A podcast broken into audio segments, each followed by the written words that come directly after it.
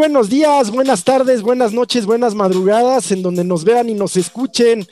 Qué gusto verlos de nuevo. Una invitada de lujo, no de lujisísimo. Clara Grun. ¿Cómo estás, mi guas? Morongas, Pakeshi. Clara, bienvenida. Muchas gracias por recibirme. Estoy súper contenta, pero todavía medio dormida, medio despierta, así que... Es sábado, es sábado. Y además, ya, ves lo que decía Alan Poe, que pues él tenía, tenía pesadillas y esos horribles momentos de realidad de estar despierto, ¿no? Exactamente. Pues sí, pues aquí estamos, como dice el queridísimo Man, con Clara, una cantautora nicaragüense de primer nivel, este, educada en Europa, ¿no? En, las artes clásicas de la música y este, y bueno, todo un éxito sobre todo en Nicaragua, y ahora migrante, eh, madre inmigrante a Estados Unidos, específicamente Portland, pues por aquí nos encontramos en una oficina y, este, pues, nos hicimos cuatachos, ¿verdad? ¿Cómo estás, Clarita? Hola, Héctor. Te, vi hace poquito. Sí, ¿verdad? Me alegra que ahora nos podamos ver en persona. Bueno, la, última vez yo ya andaba medio, medio indispuesto, ¿eh? O sea, sí, se me pasaron las copas. Te vi. Ah, te creo que te vi igual, te vi normal. Ah, es que bueno, que no se me Sí, sí. Sí, no, no sé si cambie mucho, no sé. ¿Tú, Rix, cómo andas? Pues hola, ¿qué tal? También aquí este, saludándolos en el momento que nos escuchen y la verdad muy, muy, muy este, feliz de, de, contar con la presencia de Clara aquí, este, engalanando nuestro, nuestro pequeño podcast. Y pues muy feliz de platicar de todos los temas que, que vengan eh, de la semana.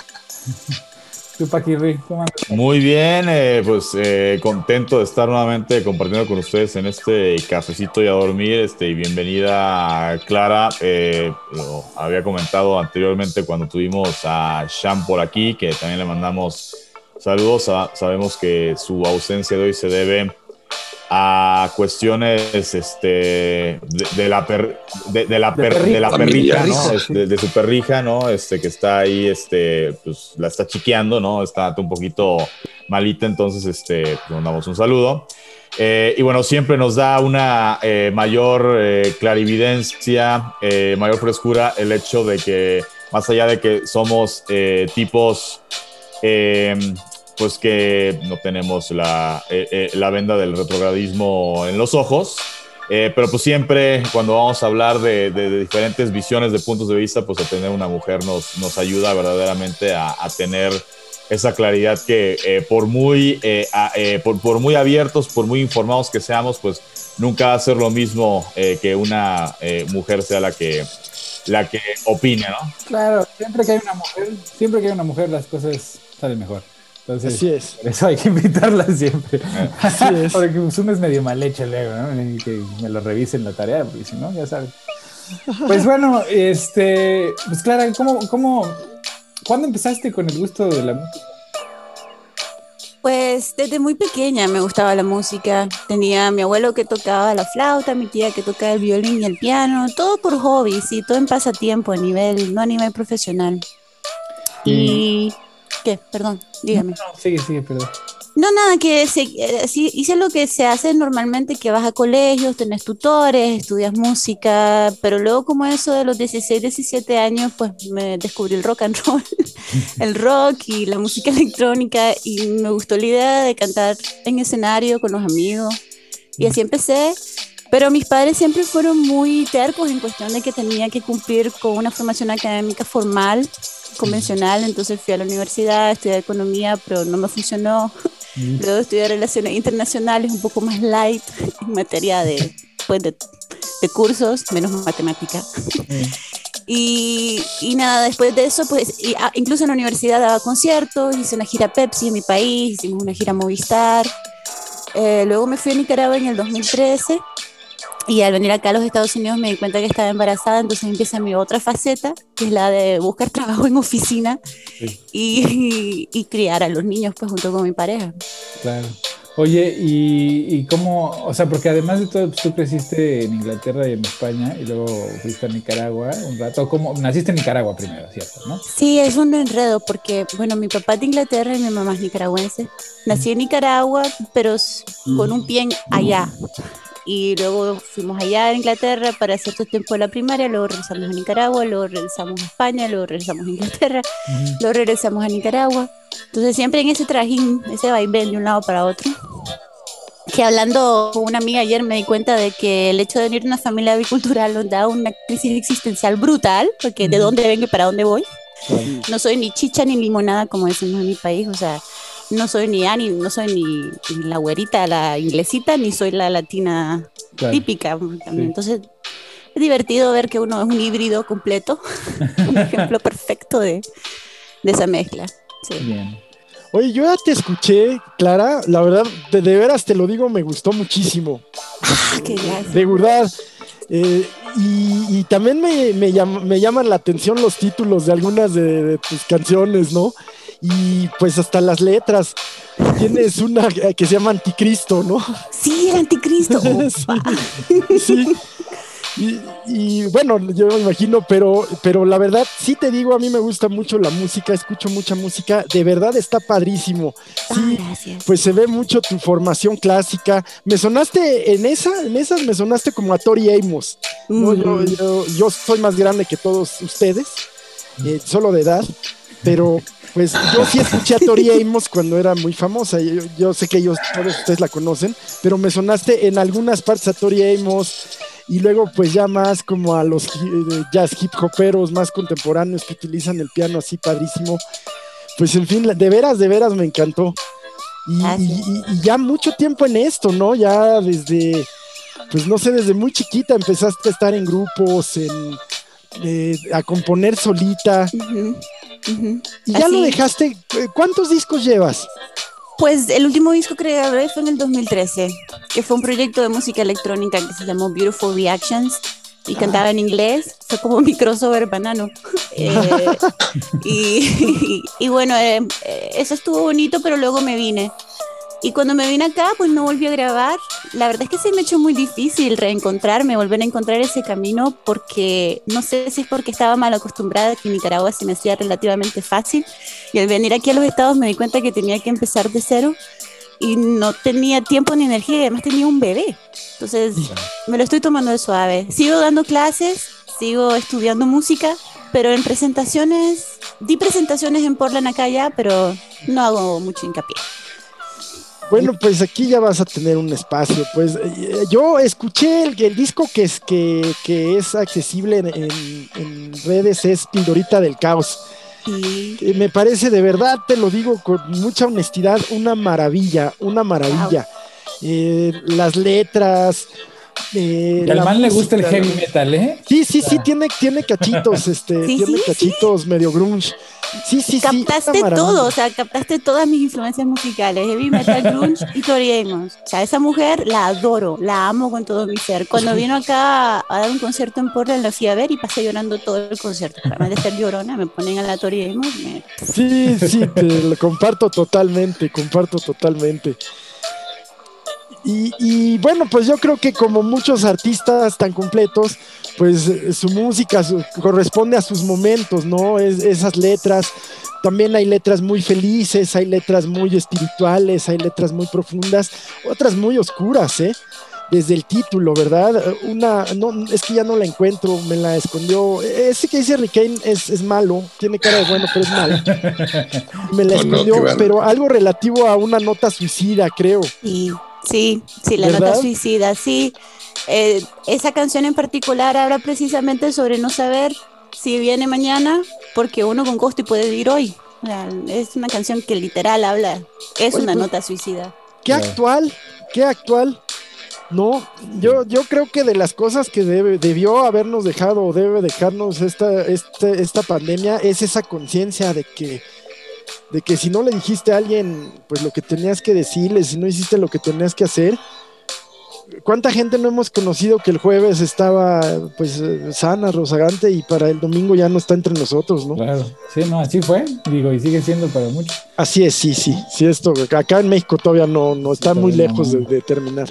Sí.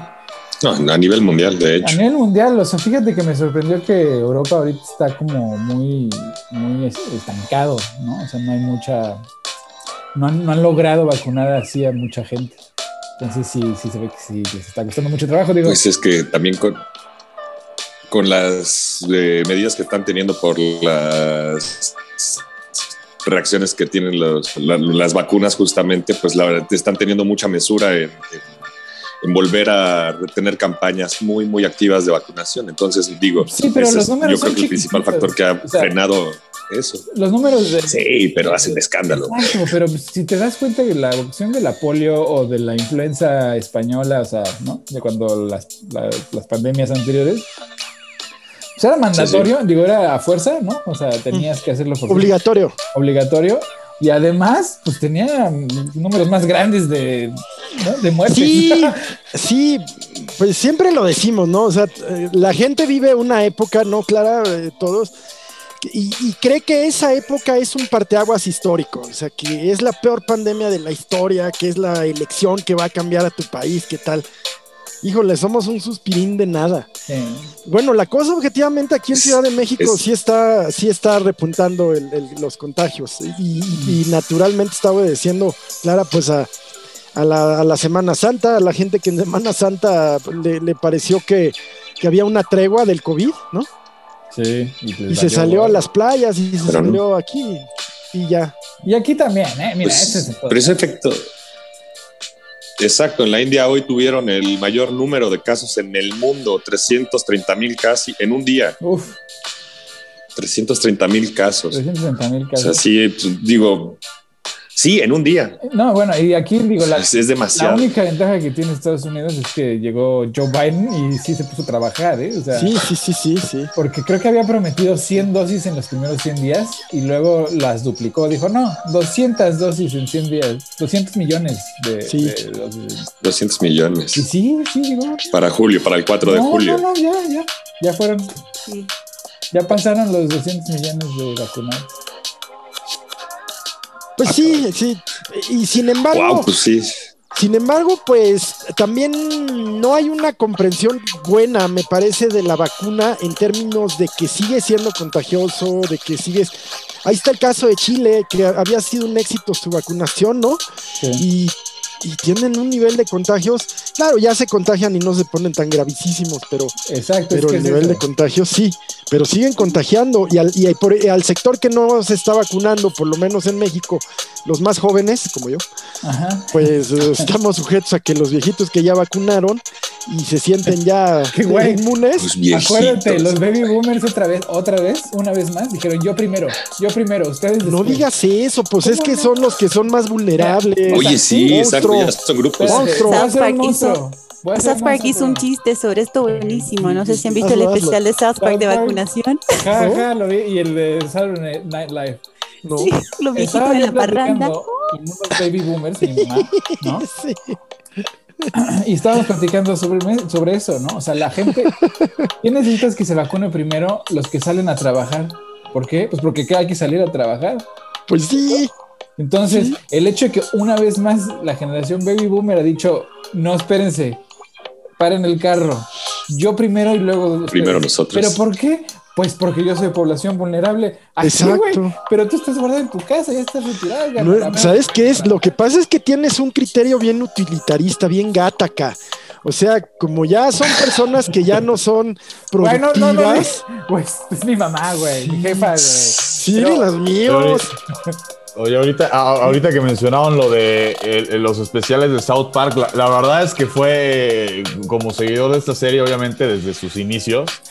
eh, sí, sí, sí, sí fue como un regreso a las bases, ¿no? Yo, es- esa la verdad, la caricatura sí, hubo un momento cuando salió el personaje, eh, el del director, este, el políticamente correcto, este, lo del tema de que a Garrison, eh, digo, es- está baseado que lo hicieron Trump, pero pues también se me hace como muy, muy absurdo, vaya, le- lo- lo- cuando podrías verdaderamente usar a Donald Trump, al de, o sea, ahora sí que a The Real Donald Trump, para haberle hecho toda su caricatura al personaje como tal y no que Garrison se vuelve Donald Trump, ¿no? Este, pero sí, ya estos capítulos de hicieron primero el de eh, el especial de, de la pandemia, ¿no? Este, cuando eh, que Cartman eh, se conecta para la clase y finge que, que falla su conexión y deja una foto suya y, y se va a echar la flojera todo el santo día. Sí Este, sucede, y es ¿eh? último- Literalmente eso sucede. Mi esposa es maestra de, de- de- de secundaria aquí en Estados Unidos y pues tienen videoclases, ¿no? O sea, los niños están en su compu y pues no, muchos niños pues no están ahí, nada más ponen un fondo de pantalla, pero ya no están. Y como no hay Sí. manera de obligarlos a que estén, No, no, no. pues no. Claro. No, yo, eh, pues ustedes saben, yo soy profesor y, y sí ha habido, en, en- en- casi en todos los lugares donde doy, pues ha habido una normativa de no, no, pues no obligar a, a los alumnos de ningún nivel a abrir sus cámaras. Ayer se dio un evento bien feo, Sí, o sí, antier, eh, en- bueno, se han dado muchísimos. Abuso Sí. que golpearon a una maestra de No, inglés. Clara, estaba una maestra de inglés de nivel licenciatura dando su clase y su esposo llegó a golpearla, agredirla frente a cámaras.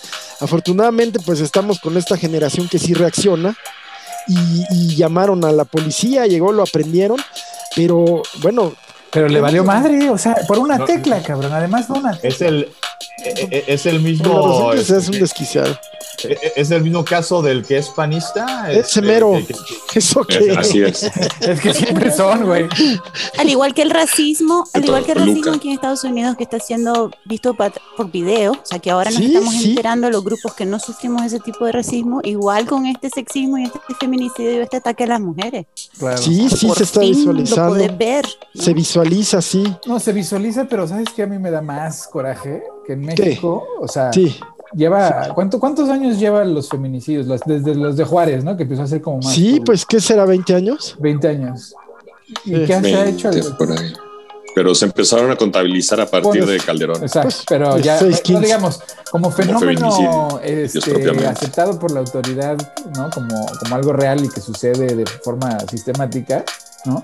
Este, pues llevamos ya casi 20 años contando muertas y pues la verdad Sí. no se ha hecho nada, cabrón. No, y las, la- las mujeres que son víctimas de abuso viven otro viacrucis cuando quieren denunciar, cuando van a las instituciones de apoyo.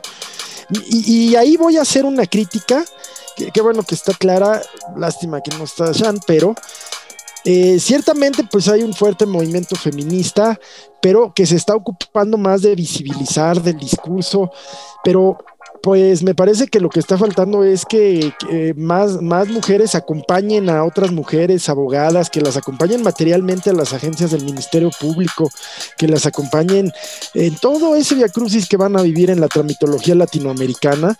Yo no creo, la verdad, que haya alguna, ni siquiera Chile tenga, sea una, eh, una excepción de cómo son las cosas burocráticas Sí, y kafkianas, pues para la mujer es doble peor. Sí, no, esa es la revictimización de... de- Por, por eso optan mejor por las redes, ¿no? Por, Claro. Ahí por- funciona más rápido, por lo menos. Ajá, sí, sí, ahí a veces la autoridad reacciona, ¿no? Claro. Sí, sí, sí, sí. Y, y también el, el- el miedo o, o a la consecuencia social, ¿no? O sea, Pues se disminuye sin duda, ¿verdad? Y eso es algo que fíjate que, que- que a mí me parece que es bueno, o sea, es un arma de doble filo, ¿no? Pero el hecho de que la gente tenga la posibilidad de agarrar y decir, ese cabrón me violó en las redes, pues es, es muy poderosa, Sí. ¿entiendes? Porque estás haciendo de algo que se ha manejado en lo oscurito, en el no pasa nada, en el olvídalo, este, supéralo al público, ¿no? A la- a la- a la vista de todos. Sí, sí. ¿no? Sí. Entonces eso puede, o sea, en caso de que el abuso sea real, que pues, claro que hay que siempre creerle a las mujeres, pues sí es un arma súper potente, pero en el caso en el que no sea real, ¿no? Que sea una venganza, ¿verdad? Pues también le puede destruir la vida a una persona sin... Ese es el tema, ese es el tema, el riesgo de las redes, porque además, si se fijan, pues hay un juicio en donde eres eh, eh, juzgado y sentenciado en horas y tu reputación, eh, pero No se recupera, ¿no? O sea, no, ya no se recupera. Y está bien para el que es culpable y es Exacto, responsable, pero para Exacto. no, pues bueno, pues sí. está- todo un tema.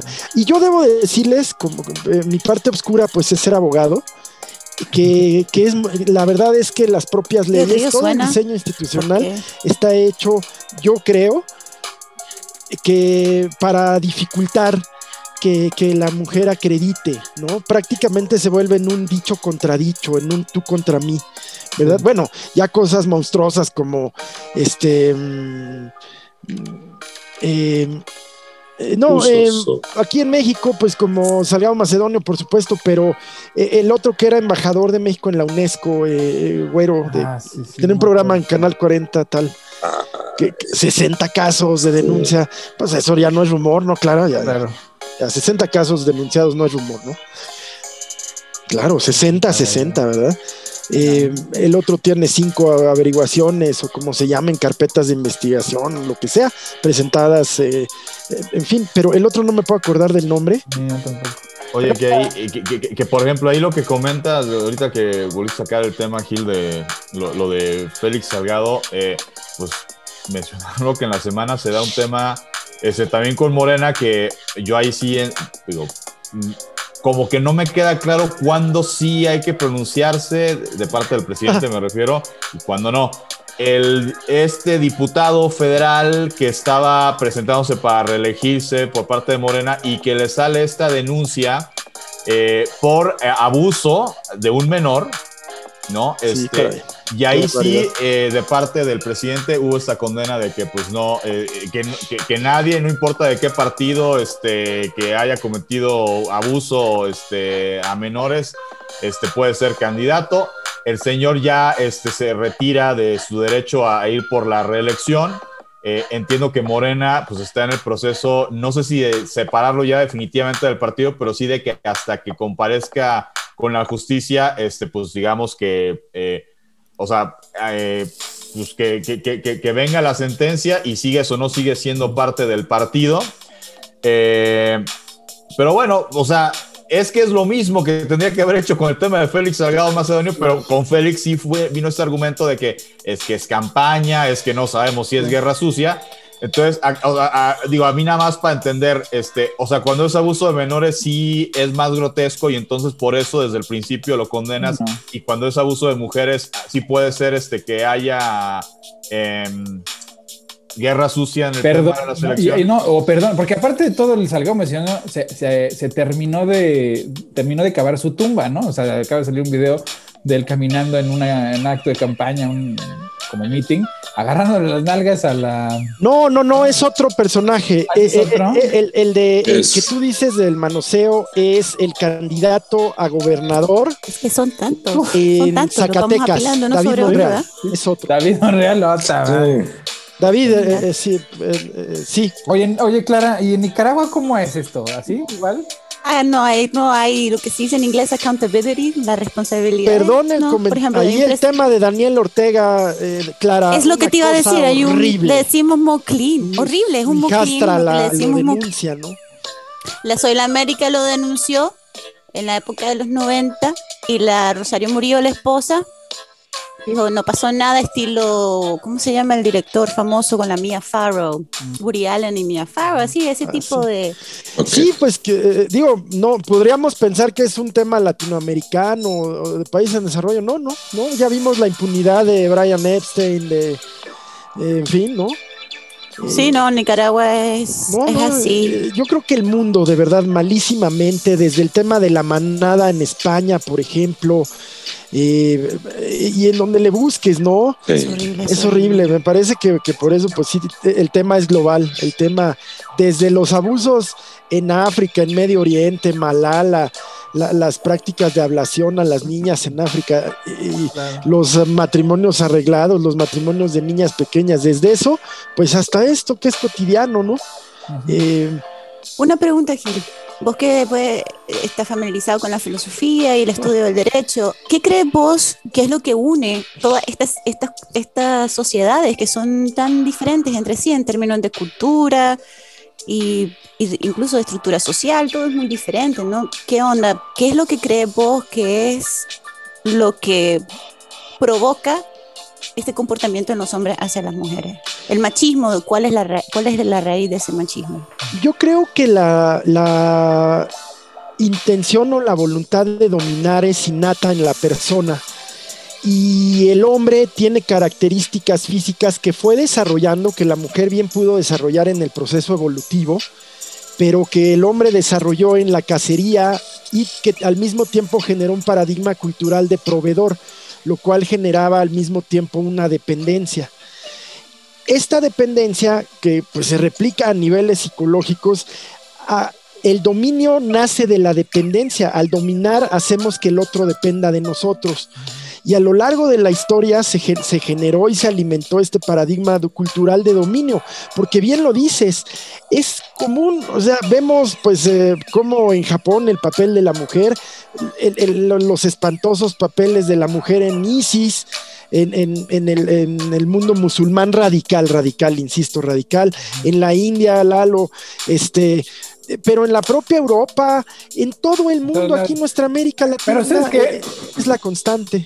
Es la constante y yo creo que ya es un tema, mira, ¿cómo? o sea, el tema de, de, que es instintual, bueno, sí, yo, yo, yo creo que es un, es un tema de poder. ¿Por qué? Porque podemos, como hombres podemos, tenemos la fuerza y el poder de someter al otro, ¿no? Y como no podemos razonar o llegar a... Por eso yo creo que las mujeres tienen una habilidad lingüística mucho más robusta, porque su arma más poderosa, la forma de defenderse, salirse o resolver los problemas o de llegar a acuerdos es mediante el diálogo, ¿me entiendes? Hay un diálogo constante.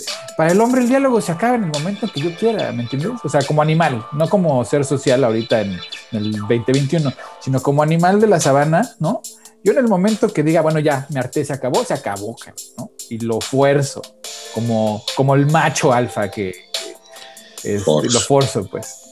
¿no? Ahora, eso en el sentido más básico, instintual del, ser humano, ¿no? que todos tenemos. Pero una vez ya desarrollado un sistema social y una vez, por ejemplo, o sea, lo que yo siempre he considerado importante es que como hombre hay que convertirse en un monstruo para después dominarlo. Porque tratar de evitar al monstruo es, es mentirse a uno mismo, ¿no? O sea, es, es tratar de pretender que no somos lo que somos de manera natural y los instintos que tenemos no, los, ignorarlos es peligroso porque en el momento que explotan, pues uno reacciona de maneras en las que uno no espera, ¿no? En, cambio, si uno desde pequeño se entrena a ser un monstruo, hombre, o sea, no, quiero decir un monstruo en el sentido literal, sino uno, un hombre maldito como esos que, ¿no? O sea, que, que sabes, te sabes capaz, y saber y, entender que hay que domarlo, ¿no? Porque siempre, y para las mujeres, yo creo que la, desgracia de la mujer, eh, de, la convivencia con el hombre, es que de cada 100 hombres, ¿no? 99 van a estar en esa posición en la que dominan sus instintos, ¿no? Pero siempre va a haber un pinche cabrón que no, ¿no? Y ese pinche cabrón es el güey que, pues, que va a hacer daño a, a múltiples víctimas hasta que la sociedad entienda que hay que detener a toda costa a esos depredadores que existen en la naturaleza del ser humano, invariablemente de, de que tan desarrollar este, la sociedad, siempre va a haber individuos que estén estacionados en su, en su, en su mentalidad primitiva, ¿no? Y que y, también que de algún modo digo que finalmente de los daños es, es quizás el menor, pero e, e, ese uno de, de, de 100 que dice Héctor es el que eh, pues le dan la madre a la reputación de los otros 99, ¿no? O sea, eh, de repente en estos colectivos em, eh, feministas, ¿no? Que han marchado en México y en varias partes del mundo, hay estas alas como en todos los movimientos radicales y en esas alas radicales pues el patriarcado este, y, el, y el enemigo de alguna forma somos todos los hombres, ¿no? Por el simple hecho de haber nacido hombres que yo ahí digo, entendiendo lo delicado, lo sensible del asunto, eh, pero cuando he tenido la oportunidad de platicar con, este, eh, con amigas, con primas, ¿no? De una manera obviamente racional eh, desde el asunto, hombre, pues es así como e, es esta crítica a nosotros de la cosificación de la mujer, de la generalización, o sea, de que por el simple hecho de ser mujer ya eres inferior, que eso es el, lo, lo, lo, que las mujeres pelean, bueno, también viéndolo de este lado, los que no o sea, los que no tenemos nada en contra eh, ni, nos sentimos superiores a, las mujeres por el simple hecho de ser hombres, pues el que simplemente por haber nacido hombres, entonces ya eres este, parte del problema del patriarcado y demás, pues eh, eh, es igual, ¿no? Es, es, es, la, la, contraparte de la violencia de género de alguna forma, insisto, de los males es el menor, porque digo que, por reputación a mí me digan que soy patriarcal nada más porque soy hombre. Sí, no te afecta nada. Me no, te afecta. no me hacen tanto daño como a las mujeres que han sido abusadas física, verbal, psicológicamente, ¿no? ¿Cómo ves, Clara, con nuestra versión masculina del Es muy interesante lo que dicen, porque si yo me planteo la idea de que eh, innatamente el ser humano, el ser humano es eh, una persona que, digamos, se organiza socialmente a través de la división del poder o, o, o pues, jerarquía del poder. Entonces yo no puedo separar a la mujer como ser humano. Yo tengo que creer de que esa naturaleza existe también dentro de la mujer. ¿verdad? Y que no solamente los hombres tienen ese deseo de dominio o ese deseo de agresión o ese monstruo, por así decirlo, sino que el, el cerebro reptiliano lo tenemos todos.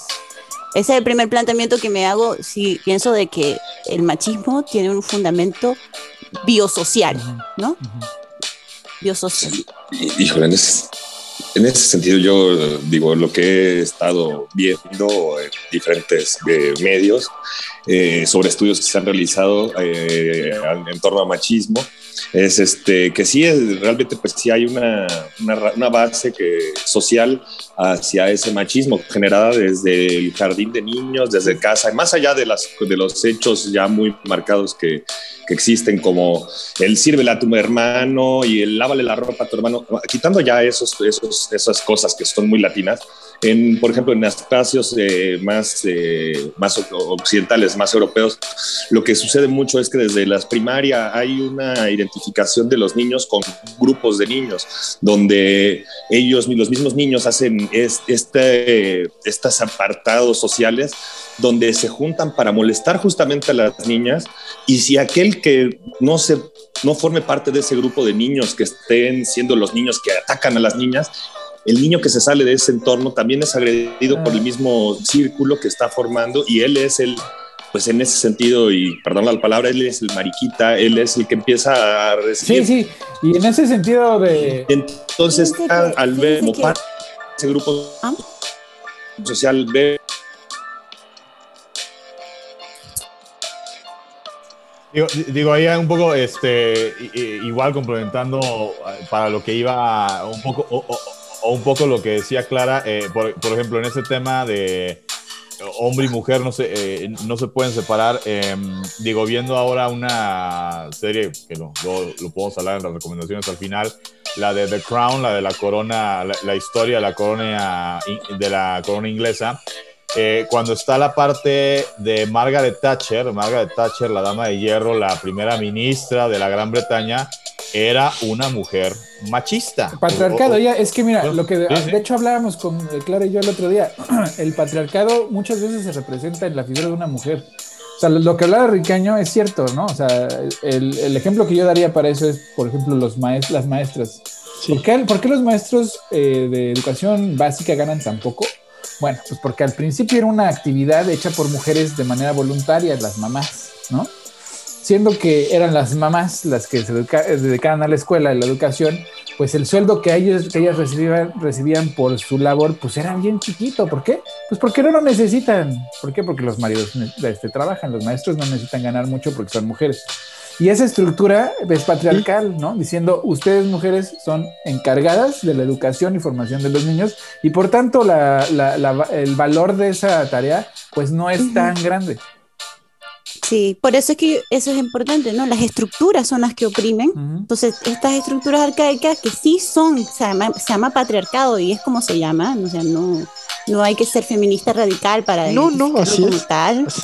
Eh, estaba leyendo justamente porque yo, bueno, no sé, yo tuve que renunciar a mi trabajo de oficina durante el COVID, la pandemia, porque era demasiado para mí cuidar a los dos niños y tener que trabajar encima. Yo ya estaba pff, hasta acá. Entonces renuncié por un tiempo. Y al renunciar me puse a leer un poco sobre lo que se llama la economía feminista. Y yo me puse a leer y dije, ¿qué, qué es esto? O sea, ¿qué onda? ¿Cuál es, la, ¿Cuál es la onda del pensamiento feminista? Y básicamente, es decir, que en lugar de creer de que el objetivo de la economía es la reproducción del capital, uno dice que es la reproducción de la vida. Y al atribuirle otro tipo de valor a esos trabajos de los que vos hablas, Héctor, pues, por ejemplo, los trabajos que son por lo general hechos por mujeres, como cuidar a los ancianos, cuidar a los niños, educar a los niños pequeños, trabajo doméstico. Una vez que uno le da cierto valor económico a la reproducción de la vida y al, y al, cuidado, yo creo que la actitud de la estructura sobre este grupo oprimido podría cambiar. Claro. ¿no? Así es. Sí, sí, sí. Bueno, Así es. Y, y, es que es el patriarcado es una, me parece a mí una concepción cultural es eh, no, no, tanto un calificativo a individuos, ¿no? Es, es, una concepción cultural, pero todo ha sido construido, religiones, estructuras de poder. Por ejemplo, las leyes de sucesión de las monarquías, ¿no? Las famosas leyes sálicas o la ley sálica más bien pues que no podía haber sucesión de mujeres. Mm. Bueno, pues, eh, Gran Bretaña lo rompe y, pues ahí está la, reina longeva, ¿verdad? Sí, no, nomás se va, ¿eh? le gusta. No, no, pues es que le gusta. la tuvo, que, digo, tuvo que hacer su propia iglesia, ¿no? Inglaterra. Sí. Con permiso la Para eso. Sí, oye, es que, oye, es que yo creo que Isabel está esperando, eh, digo, cuando sale a todos los personajes que ha enterrado, o sea, que se han muerto durante su reinado y ella sigue este, digo, está medio mórbido lo que voy a decir, pero yo creo que se está esperando a enterrar a Carlos, su hijo. Este, porque yo creo que no quiere, o sea, yo da miedo que, llegue, yo creo que quiere que yo quiero, le quiere pasar el reinado a, a, William, no, no, a Carlos. Está en edad de jubilación, yo no sé ni qué está esperando, se puede, puede quedar jubilado hace como cinco años. Sí, sí, sí, sí es, eh, por ejemplo, de los aportes de la iglesia, eh, vaya, del tema del Vaticano, una de las pocas cosas, este, quizá la única que le encuentro a, Benedicto XVI, es que él decide no esperarse como pasaba antes con los papas de estar ya, eh, pues digo, ya en un evento público hablando, dando misa, no se le entendía nada eh, que pasó con Juan Pablo II, él dijo, no, yo a cierta edad me jubilo y por eso ahorita está Francisco, ¿no? Eh, y siguió su ejemplo el, rey de España y siguió su ejemplo el rey de Holanda, nada más Isabel no ha seguido ese ejemplo, este, y yo entiendo, sí, sí yo creo que ya debería quitarse, pero... Yo creo, y, y, además viendo esta serie, insisto, eh, pues seguramente vamos a descubrir mucho del por qué posiblemente la, la de veras piensa como piensa. Yo creo que ella se está esperando o a que Carlos de plano le firme por escrito abdico al trono en el momento en que tú ya no estés para que entonces ella pueda ya jubilarse y, pasárselo a su nieto o de plano pues no eh, y que no se puede hacer designación directa así de no tú vas a ser el, sucesor ¿no? yo creo que ella ella más bien tal vez lo que tiene viendo el mismo programa que vos ese de la corona que por cierto The Crown que está de lujo o sea, me encanta súper buenísimo. Yo no soy fan de la monarquía inglesa británica pero ese show acá del estadio como decimos en mi país pero el, la onda es que yo creo que ella tiene un alto sentido de la responsabilidad. Debe decir, yo tengo que cumplir hasta el último puede día ser, de mi muerte. Puede ser, sí, sí. Sí, se ve que es by the pero, igual, pero así. Pero de lejitos Carlos se mira como inútil, la verdad. No, no, de lejos. De lejos y de cerca. Para todo, para todo. Y de cerca dos veces. a ver, pues ya nos pasó. Paco, es la hora de la hora cara. Digo, hagámosla más o menos breve para no comer mucho, pero es, hora, es la hora cara. Claro que sí, pues vamos a hablar de un tema que estuvo en boca de todos en el fútbol, no nada más México, Estados Unidos, sino a nivel mundial.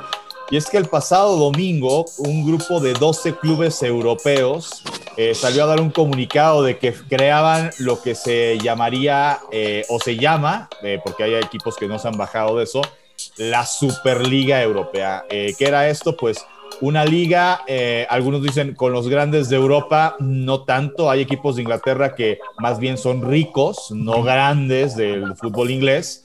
Eh, esta liga estaba, eh, los 12 que anunciaron que iban a incorporarse de España estaban Barcelona, Real Madrid y Atlético de Madrid, que son los tres equipos más laureados de España. De Italia estaba Milan, Inter de Milán y la Juventus, los tres equipos más laureados de Italia. Y de Inglaterra estaba el Manchester United, el más laureado del fútbol inglés, Liverpool también el segundo más laureado. Y ya después venía eh, un eh, colectivo de equipos, eh, algunos laureados, otros que más bien son de los que vienen a ser los nuevos ricos de como unos 15, 20 años para acá. Arsenal sí es de los laureados y ya de estos que son por el tema de la inversión capital, Chelsea, el caso del Manchester City y también por ahí el equipo del Tottenham el tema, ¿qué pasó con, con esta idea de la, de la Superliga? Ellos lo que querían, eh, con la justificación de que son equipos de poder adquisitivo muy alto y que por lo tanto los derechos de televisión para ver partidos entre esos equipos, las televisoras y los patrocinadores pagarían las grandes cantidades. Esto les iba a permitir a estos equipos recuperarse financieramente y ayudar, según ellos, a que el fútbol también se recupere, el fútbol europeo, ¿no? Que se recuperase como tal. Eh, hasta ahí la idea, pues podrías dejarla como eh, le puedes dar el beneficio de la duda. Pero la El FIFA se molestó, ¿no? La FIFA sí se molestó. Sí, ¿no? es, es que el problema es que ellos dijeron, e- ellos juegan, a- por ejemplo, Barcelona que juega, Barcelona juega la Liga, juega la Copa del Rey y cuando califica, que es casi siempre, juega la Champions, este, rara vez les toca jugar Europa League, que eso es para el del quinto para abajo de España. ¿Y qué ocurre? Pues dicen, vamos a jugar esta Superliga y la vamos a jugar en vez de la Champions al menos por un año, porque nos va a dejar más dividendos esto que jugar el tema de la Champions. Entonces ahí es donde la UEFA y las mismas federaciones locales dan el grito. Eh, la UEFA porque, no, pues me vas a sabotear mi torneo. Sí, claro. Eh, las federaciones locales porque, oye, pues es que tú eres de los, de- son de los clubes estandartes de esta liga, este, hubo manifestaciones, por ejemplo, el Betis de Sevilla en su página web cambió la página, eh, cambió la tabla general, quitó al Barcelona, al Real Madrid y al Atlético y hicieron la tabla como si ellos no existieran. Eh, y el Sevilla iba en primer lugar. El Wolverhampton, el equipo donde juega Raúl Jiménez en Inglaterra, también hizo lo mismo y dijeron, ah, somos campeones porque quitaban a los seis que se estaban metiendo a esta Superliga.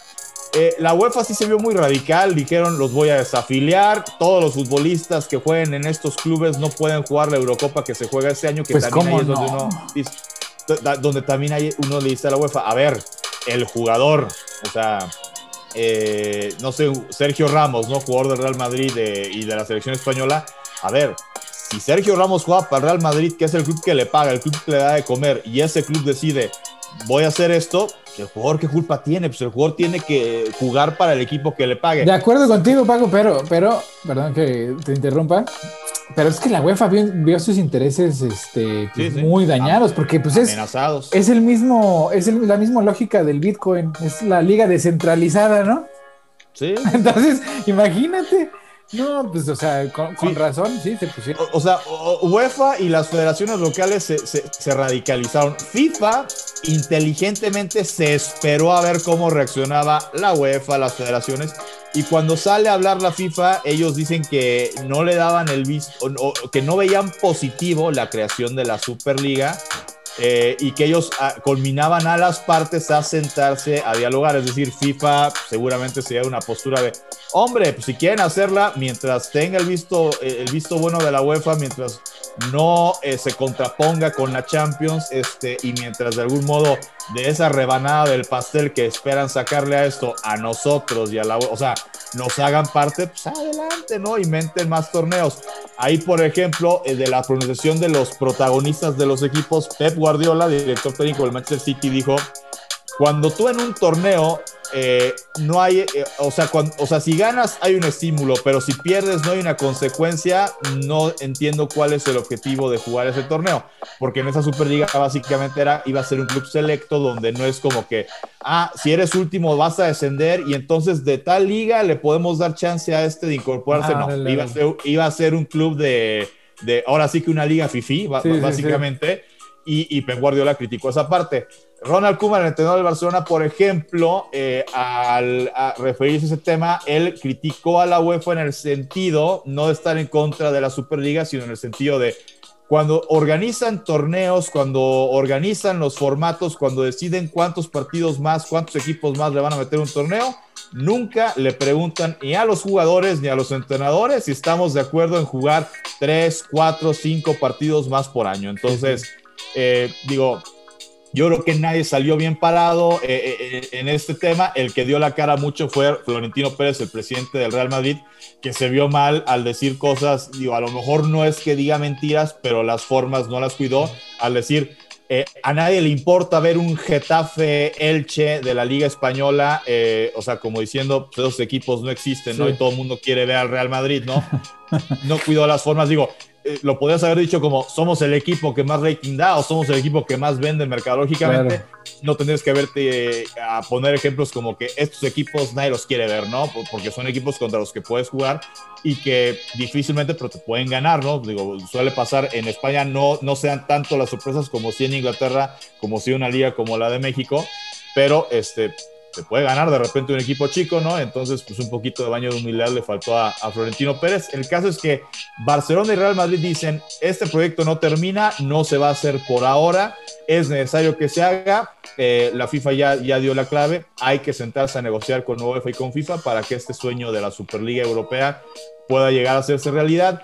Y mucha gente luego dijo que, se, eh, eh, que, que de este ejemplo deberían fijarse la Federación Mexicana y la MLS porque también se habla de que la Liga de México y la Liga de Estados Unidos quieren fusionarse en un futuro no muy lejano, que sea una liga de equipos mexicanos y Estados Mala suerte para los gringos. Sí, eh, no, es justo. aquí, Buena noticia para los, aquí, la MLS. aquí la clave por lo que ese, ese proyecto no está abortado con esto que acaba de ocurrir es porque la Federación Mexicana y la Federación de Estados Unidos sí le han manifestado a CONCACAF en todo momento, oye, estamos haciendo un proyecto donde tal vez nos fusionemos, entonces han hecho parte a CONCACAF, eh, de algún modo como que, que están pidiéndole su bendición a CONCACAF y de algún modo seguramente a CONCACAF le tocaría una, una salpicadita si es que se da esta fusión entre la Liga de Fútbol de México y de Fútbol de Estados Unidos. Creo que el tema interesante es analizar si se llega a dar esta fusión. Eh, ahorita México son 18 clubes en la máxima categoría. MLS tiene 27, quieren llegar hasta 30 equipos. No va a ser una liga de 45 equipos, creo yo. Eh, aquí la cuestión es, ¿qué criterios vas a utilizar para determinar qué equipos de México, qué equipos de Estados Unidos y qué equipos de Canadá van a, eh, formar parte de esta liga? Si son deportivos, este, yo lo aplaudo, ¿no? El problema es que seguramente no van a ser deportivos, van a ser económicos. Y aquí, ¿cuál es el riesgo de que sean económicos? Que de repente Chivas, sin tener una temporada exitosa, lo metan nada más por ser Chivas y porque vende playeras y porque rating y porque Pues mercadotecnia. así se llevan a la selección. que, que- que ese- que- que esa es la parte que criticaba Guardiola. O sea, que un equipo, es su mérito, o sea, tengo lana y por eso soy parte de esta liga. Eh, y no importa si soy campeón, si soy el último lugar, igual voy a seguir jugando porque soy de los, eh, de los poderosos. Esa es la parte, pues que sí, no sería justo en un torneo como lo que planteaban en esta Superliga, ¿no? Entonces, Pues eh, pues Qué a ver, curioso. a, a ver qué ocurre. Eh, por lo pronto, esta Superliga, eh, digo, un golpe importante, ¿no? Los clubes fuertes se dieron cuenta que no son más importantes que las federaciones o que la misma FIFA o que la misma UEFA. Eh, el aprendizaje para el proyecto que quieren hacer en conjunto México y Estados Unidos es eh, que lo estén haciendo con la venia de CONCACAF y seguramente de FIFA, pues eh, es viable que se haga el proyecto. El tema es cuál va a ser el criterio para elegir qué equipos de Claro. México, Estados Unidos y de Canadá van a ser parte Pues del es que. Paco, ahí el problema con Estados Unidos es que, o sea, los equipos, eh, por lo menos varoniles, la calidad es como de, de- de segunda división, literal, el México. ¿Entiendes? Sí, el, eh, sí, el, el- el tema es que compran jugadores que de repente México, claro. o, sea, de repente te pueden llevar, digo, el sueño de la MLS es llevarse a Messi a, a jugar Ajá. para allá, ¿no? Sí, pero se traen Este- esos jugadores, gastan toda la lana en uno, que ya está ruco, pero es figura, ¿no? Y, y no, y no invierten en, en- en- en los suyos. Entonces, por ejemplo, aquí en, en- en Portland, Oregon, ¿no? Están los Timbers. Y neta, llenan estadios invariablemente, ¿no? Pero los ves barrerse y no llegan ni a la pelota, cabrón. Neta, no llegan ni a la pelota. O sea, la pelota está por allá y se barre. Y, este, y llenan los estadios 100, 150 dólares el boleto, la chingada. Luego las Thorns juegan en el mismo estadio, ¿no? la, la- versión femenil. Igual llenan los estadios, pero cuestan 5 dólares. 5 dólares. Y esas morras sí se la rifan bien, cabrón. O sea, neta, sí las he visto así, rifarse el físico, que- seguir jugando que- con la sangre en la cara. O sea, que- que ha sido parte del debate de, eh, y que lograron las seleccionadas de Estados Unidos, ¿no? De eh, cuando le dijeron a la federación, oye, nosotras ganamos medallas olímpicas, nosotros ganamos mundiales, este, y nos pagas de premio lo mismo que le pagas a, a varonil o menos, nada más por calificar al mundial, o sea, o sea, por calificar, no, no, no, no, no, no, no por ganar sí. todo lo que ganamos nosotras, ¿no? Entonces, sí lograron este, hacer valer su punto eh, el tema de las seleccionadas, pero sí en el tema de liga, digo, hay, hay comparativas este, de LeBron James de los Lakers con la mejor jugadora de la WNBA. Todos los títulos que tienen más o menos los mismos títulos y LeBron James gana, digo, nada más con el puro bono que le dan por, por ganar un campeonato. Eso es ya eh, mejor que el salario que gana eh, esta jugadora que ahorita se me olvida el nombre, por, o sea, en su contrato anual, ¿no? Entonces, sí, sí, sí es de repente muy disparejo. Y yo creo que el discurso este de que eh, el deporte jugado por hombres eh, justifica ganar estos sueldos altos porque eh, el rating, porque la gente paga el boleto, camisetas. porque venden más camisetas. Yo creo que ya es un discurso muy gastado. Yo, que, Ya yo creo que esto es por la difusión que le has dado durante años. Si nosotros de repente dijéramos, dales el- la misma difusión, o ni siquiera la misma difusión, es deja de transmitir eventos varoniles y, y céntrate todo en el deporte femenil, yo te aseguro que en, eh, 15, eh, en 5 o 10 años le, le- le- le- ya le habríamos dado la vuelta. O sea, todo sería cómprate el jersey de la futbolista, de la basquetbolista mujer y, lo, y, y po- y pobres hombres, nadie los pelaría y no les pagarían igual. Pero es por un tema de difusión. Claro. Eh, eh, Es, el tema del cuarto poder. Y nos dimos cuenta ahorita con el COVID, el fútbol ¿Eh? desapareció y nadie, nadie se inmutó. O sea, un rato, un rato desapareció y pues sobrevivimos todos, nada, tampoco hubo tan, tanta, tanto desmadre. y se, y, y se extrañó, pero, pero además se vio la, la simpleza. Por ejemplo, una, la única liga en América ¿no? que no paró fue la liga de Nicaragua. Y bueno, de repente uno por extrañar fútbol. eh, yo- veía, yo veía- la liga de Nicaragua. Y sí, a lo mejor el nivel no es, no es el nivel de Champions, no es este, la gran técnica individual, pero finalmente, pues ves, eh, eh, es el juego, es, es sí. la pasión, es, es el- de, inyéctamelo aquí, algo, ¿no? aquí. Entonces, y, y- y- y- te ha hecho valorar también este, temas como efe- efe- efectivamente, ¿no? La liga femenil, que el fútbol femenil está creciendo porque FIFA en su momento le dijo a, las a todas sus ligas, necesitas tener una liga femenil, hazle como quieras. Sí. En el caso de la Liga MX, pues todos los clubes de primera división eh, hicieron su división este, femenil y pues por eso hay 18 equipos. Hay injusticias en la Liga MX eh, como cuáles. Puede que el equipo que descienda, eh, el equipo femenil sea bueno, el equipo varonil es el que desciende, pero como desciende el equipo varonil, También tienes que desaparecer también al equipo femenil, ¿no? Entonces esas son de las cosas que, que, que- que- que hay que trabajar, pero bueno, creo que va, va, va por buen camino. El salario es bajísimo, ¿no? Pues todavía para las futbolistas eh, mujeres, a pesar de que hay equipos, por ejemplo, los de Monterrey, que así como en fútbol varonil son los que más invierten, ya lo están haciendo también en el fútbol femenil y se empiezan a llevar a talento mexicano para su causa porque todavía en la Liga MX femenil no pueden haber jugadoras extranjeras, ¿no? Mm. Porque en el momento que las haya, pues también a Sí, ver, claro. va, va a ser un, un boom el tema de cómo se disparen los salarios, porque aquí ya estás hablando de traerte una jugadora a vivir a otro país y pues con lo que les pagas, ninguna extranjera te va a decir, va, me voy a México, ¿eh? Sí, no. Pues en otro tema, ¿no? Que está ahí la- la- el tema del feminismo, este, que pues ojalá, ojalá lleguen a que avances la causa, porque sí es como muy evidente últimamente, pero bueno. Sí. Pues yo no sé si a Clara como artista el hecho de ser mujer, Clara, te, te ha sido un obstáculo o te ha representado alguna desventaja. Em, mm, pues a- a- a- así a manera sistémica, sí. Eh, pues, por ejemplo, Sí, sí. tenía el sexismo, es decir, la objetivización fue un- es un obstáculo desde el punto de vista de la autoestima. Me subí al escenario, Sí, ay, sí. qué rica, mi amor, ¿verdad? Sí. Y uno pues solo quiere tocar, ¿no? Solo quiero hacer música. O seguro que se está es. acostando con el productor, o seguro que ya se acostó con todos los hombres de la banda.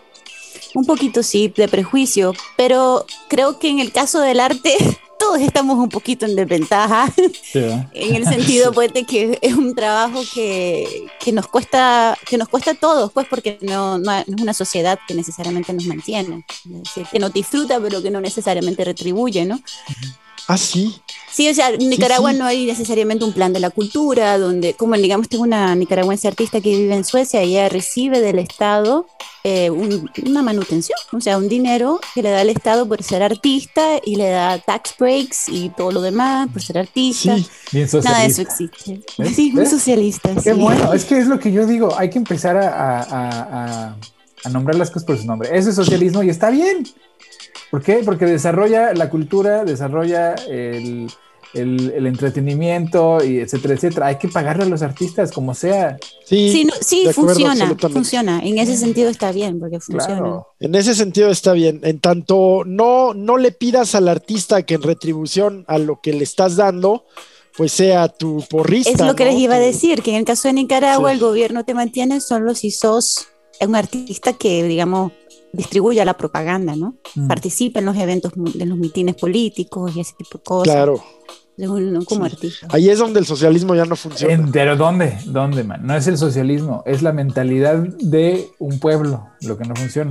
Por desgracia, a todos nosotros nos tocó ser conquistados con- por los españoles, o bueno, fuimos parte de la conquista española que se trajo, pues, ve, ve cómo está la corona española. Yo le llamaría Corrupción. encuentro. No, le ¿cuál llamaría encuentro? encuentro. Eso fue una violación entera y completa. Así, física, económica, eh, territorial. Somos, como yo mismo, el mejor producto. Pues sí, pero somos unos hijos de la chingada, güey. Eso es lo que somos. Los Oh, hijos de la violada, güey. Y sí, la neta Ajá. nos da una ventaja por sobre los demás, porque como dice claro, no soy de aquí ni soy de allá, no pertenezco a ningún lado y eso me da una libertad absoluta. ¿Me entiendes? Ese creo que ya es un tema más cultural e incluso generacional, eso que me dices, ya lo hemos hablado tú y yo. Si quieres, Sí. pero es el resultado de una cultura Ajá. que nació violada, güey. Es una cultura que nació en un cataclismo espantoso, horroroso. O sea, al grado de que había comunidades enteras, man, que decidieron dejar de tener hijos para no perpetuar el, el ciclo de sufrimiento que les estaban imponiendo la colonia. O sea, a, a la autoextinción. Imagínate la, la situación en la que uno tiene que estar para autoextinguirse, decir ya, güey, aquí, hasta aquí Sí, llegamos. mira, todos". es que no puedes ver como nada en la vida ni en la historia, lo puedes ver en blancos y negros. Al tiempo, la primera consideración es que si fue horrible o no, pues aquí estamos, ya somos el producto, ¿no? La segunda es, bueno, pues sí, tuvo sus partes. Mira, yo no me reclamo español ni de ninguna manera, pues veme, ¿no? O sea, creo, que, de ver, el, puro Brown Power, ¿no? Pero... Eres de la raza de bronce. Esa mera. ¿eh? Esa mera. Eh, pero también, pues, reconocer que qué hubiera pasado sin, la, sin ese encuentro cultural, ¿no? ¿Qué- qué- Algo más diferente, eso, no no, importa. nunca lo sabemos, Realmente ¿no? ¿no? importa. Y a lo mejor ellos, um, a lo mejor las culturas prehispánicas siendo, pues la verdad, más avanzadas en cuestiones eh, científicas, ideológicas, en ciertas cuestiones, pues a lo mejor hubieran sido la, la- la cultura dominante, pero bueno, esa es una historia de otra dimensión, en otra realidad. El hecho es que en esta, ¿no? Eh, la tragedia causó pues, el nacimiento de un continente, sí, pero de un continente que, que tiene un problema enorme en la que el dominado, o sea, hay una estructura de dominado y dominación muy clara, ¿no? De, de explotación. ¿Me entiendes? En las culturas latinoamericanas somos bien explotadores, sobre todo con, con las clases más necesitadas. O sea, ni el, ni el pan, ni las migajas del pan. Y eso tiene mucho que ver y- y con, con la corrupción. ¿Por qué? Porque no hay recursos para todos. ¿Por qué? Porque nos robamos todo. Y, y la corrupción como cultura, no como decía el Peña Nieto, es que es cultural. O sea, no, güey, pero o, la- la- ahora sí que el ejemplo lo traemos de la, de la corona española. Son unos ratas. La corona española son de los más corruptos del mundo. Se Sí, dedican sí. A, a corromper, no solo, este, a corromperse no solo con, con gobierno, sino con industria. Mira, yo creo que hay que dividir el tema de que lo brutal que fue el proceso de conquista, quiénes eran los conquistadores, pues es como si mandas a, a unos judiciales a conquistar eh, un país, ¿no?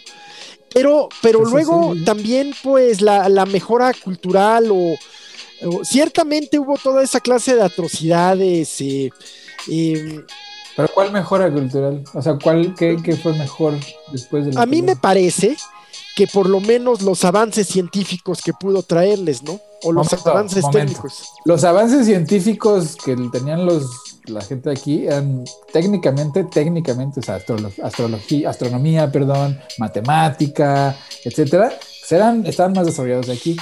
No, eso es lo que te iba a decir que me llama la atención la diferencia entre el imperialismo español y el imperialismo británico, por ejemplo. Ujú. ¿Verdad? Que va, Ah, que va a la India, o el portugués, o el portugués. holandés, o el, bel- o el belga, o, o el francés, ¿no? Es decir, vos ves el África, que fue un continente también colonizado por Europa, ves la India, Nueva Delhi, y tú ves todos esos países y no ves esta mezcla eh, cultural, incluso étnica y racial que hay en Latinoamérica. Eh, yo no quiero sonar a blasfema o hereje, pero el catolicismo tiene mucho que ver. Y la conquista fue exitosa precisamente por eso, por la inmersión cultural religiosa, ¿verdad? Sí, que además estaba bien curioso que tenía mucho en común con las ideologías y religiones eh, prehispánicas. los aztecas vieron a, Cristo de buena manera porque pues dices, ah, pues sí, también hay, aquí hay un güey que que llegó así un día de la nada y nos vino a salvar. Pues es la misma historia. No, entonces vieron muchas. ¿no? O sea, la, Tonantzin y que pues, los españoles dicen, mira, Guadalupe, Tonantzin, Guadalupe. Y por eso para muchos es la Virgen de Guadalupe Tonantzin. O sea, le dicen Guadalupe Tonantzin este, sí.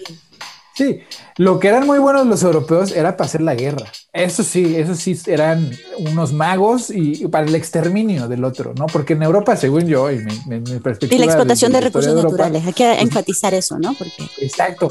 y, cuando ya no hay recursos, pues entre ellos tienen que hacer la guerra y se van haciendo mejores. En Latinoamérica la guerra tiene otro propósito que era eh, la dominación, pero a base de la, no del exterminio, sino de imponer. Salvar almas. bueno, no cuotas. Eh, eh, no, sí, lo, eso eran los españoles, pero los, los aztecas lo que ah. hacían era muy a la romana. Llego, te conquisto, me pagas un tributo, pones a mi dios hasta arriba, pero pues los tuyos también existen, ¿no? Y mientras, mientras estés agreement, pues no te hago nada. En el momento que nos vamos a la guerra, los aztecas, las armas de los aztecas estaban diseñadas para capturar prisioneros, porque lo que ellos querían eran esclavos y sacrificio, ¿no? Entonces era una cosmogonía totalmente diferente, en donde el sacrificio ritual, que no era diario, ¿no? como lo, quieren, lo querían pintar los españoles para justificar la conquista de una bola de salvajes, ¿no? que era, era, un, era un ritual que se daba una vez cada solsticio, en donde el sacrificado tenía que ser sacrificado para que el día llegara a la luna, o sea, la leyenda de la Cuatlicue dice que en el momento que Cuatlico y las estrellas deciden matar a la madre de todo, por, porque, por estar embarazada de. de no, sí, de sí, sí, de este Tezcatlipoca, güey, pues nace ya con. ya armado, cabrón. ¿No? Entonces. No, nace Quetzalcoatl, cae una pluma y la Cuatlicue lo no, recoge. No estamos hablando de la Cuatlicue, estamos hablando del nacimiento de, del mundo. Oye, Ajá, Huitzilopochtli. Entonces, ah. cuando, la, cuando Huitzilopochtli nace, ¿no? De, de, la madre de todo, que, que, es amenazada por la, por la Cuatlicue, ¿no?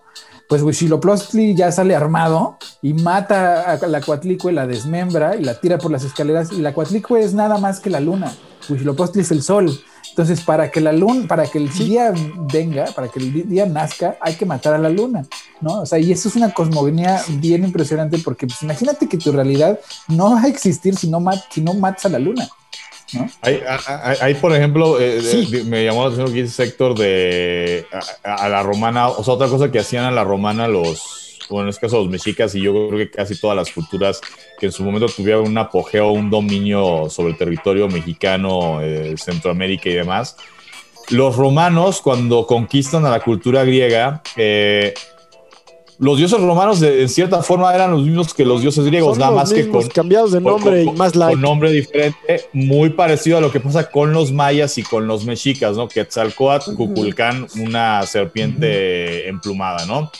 Eh, y otra cosa es que los romanos, por ejemplo, la, la, la, arquitectura griega, ellos la mantuvieron y no solamente la mantuvieron, sino que dijeron, ah, no, pues si estos lo hacían con mármol, nosotros este, lo vamos a hacer, este, más bien, si lo hacían este, con, eh, no sé, eh, con barro, con yeso, cemento normal, nosotros vamos a hacer nuestras cosas con mármol, y con oro, este, digo, hay estas teorías de cómo era que lo retiran en la película de Gladiador, el Coliseo romano, bueno, las estatuas doradas tenían los romanos y pasaba mucho en México, tú ves en todos los centros ceremoniales eh, a los que puedas ir, las pirámides, sí hay algunas que tienen un estilo diferente, pero se parece mucho la arquitectura y es justamente por, porque de repente conquistabas a una cultura que había sido hegemónica y no era como, ah, voy a destrozar todo lo que hicieron. No, lo voy a, lo voy a mantener y yo voy a hacer lo mío, lo voy a hacer todavía mejor. O sea, si ellos tenían una pirámide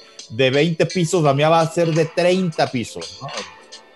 Claro, y todavía más allá, mira, tenían esta ideología de que cada, cada periodo, cada ciclo de 60 y feria años, había que destruirlo todo para construir encima de, ¿no? O sea, renovación constante. Y esto viene desde la, o sea, el origen de los aztecas es bien curioso, ¿no? Porque es, es como un tanto los judíos y su peregrinar, ¿no? Los aztecas al parecer salen de, Mesoamérica hacia el norte y se hacen los hopis. En, Estados Unidos, Nuevo México, Arizona, hay este grupo indígena que son los hopis, que resulta que tienen esta leyenda bien curiosa y creen en Quetzalcoatl también. Antes de que los aztecas fueron aztecas, ya había un Quetzalcoatl, ¿no? En los hopis. Entonces, hay una leyenda en los hopis donde hay un cataclismo y que sí está documentado, que fue un- una erupción volcánica de un volcán nuevo, y divide a la tribu en cuatro, que toman caminos diferentes, migran hacia regiones diferentes, y una de esas, cuatro de, una de esas cuatro tribus de los Hopis son los aztecas que vienen bajando de Nuevo México hacia el Valle de México y en el camino pues van encontrando otras civilizaciones, ¿no? Encuentran eh, Teotihuacán, que ya estaba abandonada, pero pues también pasan por los toltecas y por, los, por varias este, civilizaciones que van aprendiendo de ellos para entonces fundar eh, México Tenochtitlan, Pues- ¿no? O sea, y esa es la parte que, que- que Europa ha negado eh, de, de- y, y- y, digamos los nuevos latinoamericanos hemos tratado de borrar esa parte de la historia prehispánica, que es son, son historias de imperios que dominaron y que eran más grandes que los imperios que existían en ese Sí, momento. pero en- que en el mundo. eh, todos los imperios, el persa, el inca, el azteca, eh, el griego en su momento, que nunca hubo uno, y el romano, pues siguieron procesos bien parecidos de expansionismo, de imperialismo, de dominación y prácticas bien parecidas. Sí, La práctica era, era esa, pues un poco el plata o plomo de los narcos, ¿no? Eh, te, te sumas a la buena o te sumas a la mala. Los judíos viven ambas. Cuando se sumen a la buena, pues ahí está el periodo de Jesucristo, ¿no? Había una autoridad romana, eh, pero cohabitaba con la autoridad judía y cuando se rebelan, pues los arrasan, ¿no? Y así mucho, muchas culturas expansivas imperialistas. Yo creo que lo valioso de eso Sí. pues es, bien lo dices, así como el tránsito Hopi o las culturas eh, indoeuropeas que en realidad parten de la India, los propios arios, y van ocupando hacia el occidente de Europa hasta las. Islas Británicas. Sin- y, y todos estos tienen las mismas prácticas, pero lo que queda en el camino, pues al tiempo lo que trae la- la- el encuentro con España, después de todas las atrocidades y todo, pues es esa cultura heredera de lo grecolatino que llega, que llega culturalmente acá. Digo, Pero que se enriquece de lo, de lo prehispánico. Absolutamente, De una manera, porque- o sea, México, la, la diversidad que tiene en la cocina, por ejemplo, que es este, pues es impresionante. O sea, no hay, tenemos una cocina ultra desarrollada, de verdad, Sí, un, muy, un paladar muy- de exquisito. O sea, nuestro paladar no. no- la gente que no come demasiado chile, sí. La otra se lo Sí, atrofia. sí, pero ay, bueno, tú te encanta el chile, man. Pero la gastronomía mexicana es amplísima. pero le ponen chile a todo. el con- es un continente de te gastronómico que tengo que tienen aquí el ustedes. man es del norte y, en donde, Sí. y ahí en México dicen que donde empieza la carne se acaba la cultura, o sea, ahí donde de donde es el man, de ahí se empieza, de ahí a Texas, Que comen cactus. carne, Y carne, carne, cactus. carne, carne. Ah, Oye, pues, Carne y unos cactus. chi- eh, échale, aunque sea un chile toreado a la carne. Pinche, ¿Eres, ¿Eres ateo o qué, güey? De la mexicana? No, pero- Pero de lo que estamos claros es que no es burrito, No, ni, no, no, no, ni- ni ni- chilaquiles. ni nachos. Sí, chilaquiles Eso es sí. tinachos, estamos Nachos. claros, ¿eh? Nachos, dicen que. Pero sí, pues, eh, sí, es, es riquísima. La historia de cada plato, por ejemplo, el mole poblano, ¿no? Los chiles en nogada. Los chiles en nogada, su historia de las El monjas, mole. El propio mole. Otro tipo de cultura oral, ¿no? Que- Exacto. que se transmite que llegan estómago a estómago. entre 60 ingredientes. Sí, no, no, no, es, es- o sea, mira, ah, mi tía Mónica, tu tía Mónica Paco, pues tiene la receta original de los chiles en nogada, cabrón. La receta original que fue creada para, Max- para ¿cómo se llama? Iturbide. Iturbide. Sí. La tía de Paco aquí tiene la receta original. Oye, ya, entonces ya por fin voy a conocer la verdad. ¿Va capeado o no? No. Bien. Gracias. sí, no. lo de eso, Pues sí, eh, sí. eso ya fue. Sí traigo el tema, sí, ya- traigo el tema. Eso se fue, eh, fue, fue evolucionando.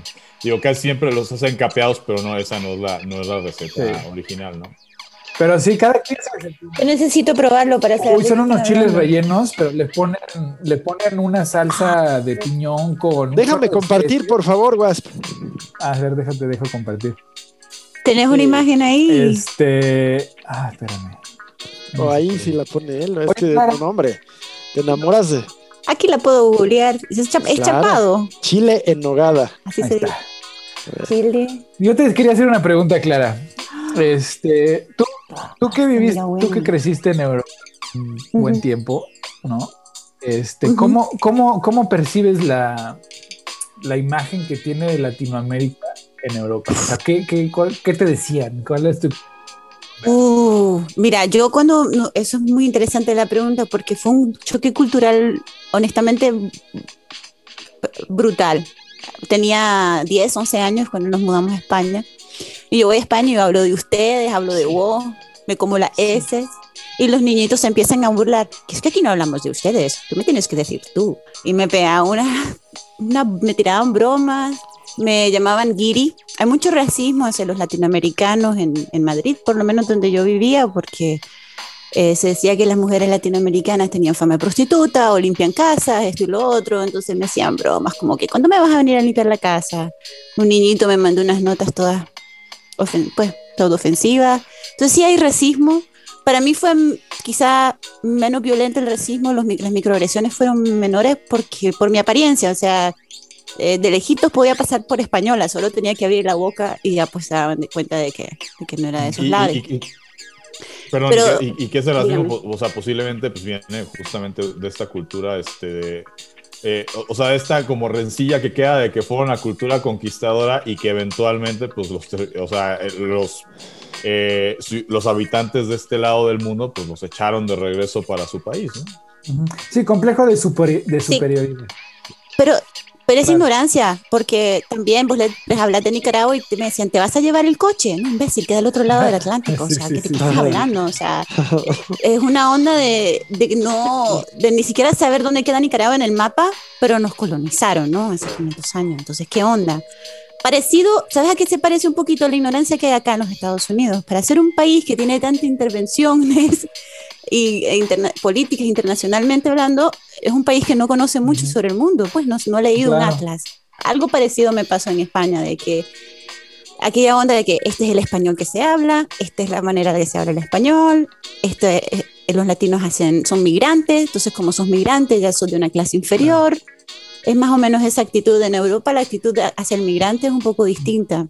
Yo creo que porque es un país mucho más, un país, o sea, chiquito, ¿no? El continente europeo, entonces yo creo que se sienten invadidos con mayor facilidad. Digo, aquí en Estados Unidos pues igual, pero es, la misma lógica, tienes razón, o sea, hay más espacio y a lo mejor los puedes evitar más porque pues, eh, digamos, hay hay lugares donde son más tolerantes que otros, pero sí, ¿no? Es la misma lógica de, de tú no eres... Y ¿sabes qué es lo peor? Yo, yo tengo una conversación con este tipo de gente porque, como ya les he contado, mi esposa pues trabaja en la montaña donde pues, pues es... Es rascuacho, ¿no? O sea, hay mucha ignorancia, hay mucho racismo, mucho, mucha envidia, ¿no? Sobre todo a la gente citadina. Este, pero pues bueno, no me toca convivir con ellos a veces y pues obviamente la mayoría de ellos en tu cara pues no te van a insultar, ¿no? Pero pues, pero, pero notas esas, microagres esas microagresiones que ni siquiera ellos se dan cuenta que las están haciendo, ¿no? Y en el, en el sentido que te dicen cosas como, como, mira, yo no tengo ningún problema con los mexicanos, pero yo no entiendo por qué no aprenden el idioma cuando vienen eh, este, como migrantes ilegales. No, y mi respuesta siempre ha sido lo mismo, ¿no? Digo, mira, por la misma razón que los gringos que migran de aquí a, México, que hay un millón de gringos en México, no aprenden español porque no lo necesitan o porque no pueden, ¿no? Una. Dos, ¿no? Cuando me dicen, bueno, y es que debían de hacer la, o sea, de hacer su proceso migratorio conforme a la ley. Y mi respuesta siempre ha sido, en tierra robada no hay ilegales. Tú aquí, en donde, a donde veas, a donde voltees, es robado. ¿No? Y, ellos algún día, o sea, o su linaje algún día estuvo en la misma posición que, los que están ahorita aquí, ¿no? Una, en una sociedad que los rechaza a los, a los irlandeses, a los italianos, etcétera, que ahora ellos se convierten en, los perpetradores de la discriminación, porque pues ellos ya entraron, ¿no? O sea, ya, ya, ya son nacidos aquí. Pero en realidad lo que, lo que al americano común, no te estoy diciendo que a todos, hay mucha gente muy instruida, le falta entender es que esta tierra es robada, ¿no? O sea, el problema migratorio empezó el día que el Mayflower tocó la costa de, de Estados Unidos. Ese día tuvimos, o sea, hubo un problema migratorio. Sí, era gente eh, escapando de Europa, ¿no? Perseguidos. Este, y, y, cuando, sobre todo cuando te dicen como mexicano, como latino, sobre todo como mexicano, ¿no? En, en, esta región de la costa oeste, cuando te dicen es que se deberían regresar a su país. No, cabrón, lo que no se dan cuenta ustedes es que la frontera cruzó a México, no al revés. Y los lazos familiares y amistosos entre la gente que ya vivía en California, en Texas, en Nuevo México, y la gente que vivía en, en, en el viejo México, pues tenían lazos familiares amistosos, por supuesto que se van a seguir este, frecuentando, por supuesto que la cultura va a permanecer, porque lo que cruzó ahí no fue la, gente, sino la frontera. Los mexicanos nunca cruzaron la frontera, ¿no? Fue Estados Unidos. Sí, la frontera fue la que se movió. Entonces, ese, ese, ese tipo de racismo ignorante, pues sí, lo que yo tengo muy claro es que yo le he hecho la culpa al sistema educativo. O sea, yo estudié en, el colegio, yo fui en lo que se llamaba aquel entonces, para que sepan mi edad, en la época en que se estudiaba la educación general básica, que es como el middle school, como sexto, séptimo y octavo grado, que ya no existe, creo, en Madrid. Y yo vi los libros de texto y no hay en los libros de texto mención de la historia global, o sea, o la historia latinoamericana, o incluso la historia de la colonización, no, no se menciona, se habla rápidamente, ¿no? O sea, y es que les da vergüenza. Eso es lo que yo me he dado cuenta con gente española que vive en México, que con la que hablas ya desde una perspectiva como migrante español a México, que además México tuvo mucha migración durante la Guerra Civil Española, ¿no? Entonces hay una población amplia pero digamos que me tocó platicar con una señora grande de española, maestra de, literatura. Ah, ¿tú te acuerdas, Paco, de la, cómo se llamaba nuestra maestra de literatura en la prepa, güey? Eh, ah, una señora historia, este, Susana. No, no, no, de, literatura, la señora española, refugiada de la guerra civil, súper viejita. Elisenda. Algo así se llamaba. Una, era una profesora muy, muy leída, pero un día platicando con ella, ¿no? Como migrante refugiada de la, de la guerra civil, pues me decía que a ella le daba vergüenza, ¿no? Que, que, que, haya sucedido lo que, lo que sucedió como, como país español. A ella me dice que en España no les enseñan eso porque, porque imagínate tener que explicarle a tus pobladores niños que fuiste a otro lugar a despedorrarlo todo, ¿no? Y entonces por eso no les cuentan la historia, o les cuentan que vinieron a civilizar este, Latinoamérica. A mí me tocó, igual que a Clara, digo, yo no viví tantos años en España, no me estuve un ratito, este, en donde uno de mis roomies, ¿no? En el departamento donde me estaba quedando, que era canario, pues se le ocurrió decirme que, que y éramos muy amigos, nos llevamos muy bien, pero no de eso se le ocurrió decirme que España llegó a civilizar al continente americano, que era una bola de encuerados, ¿no? Patarrajada, que digas. Yo me quedo así, órale, ¿no? Pues oye, que, oye, que, que, ahorita con el, con el calor del, del, calentamiento global y el cambio climático que no existía según el expresidente de los Estados Unidos, pues uno de repente dice, no, pues con razón andaban en taparrabo todo el día los... Con el, pues es que no lo necesitas la ropa. Es que pues, con este calor uno dice, pues estaría padre que vuelva la moda. Güey. Sí, sí, sí, Es lo que yo luego en México, en la Ciudad de México, a mí me da mucho coraje que me obligaran a usar traje, sobre todo en verano. Porque, esta madre está diseñada para Inglaterra, ¿no? En los pinches fríos espantosos y horrendos, pues sí, te lo pones para que el agua se te resbale, para que te tape, pero en la Ciudad de México con 30 y feria, 38 grados de calor a las 12 del día en reforma, dices, hijo de tu puta o sea, déjame.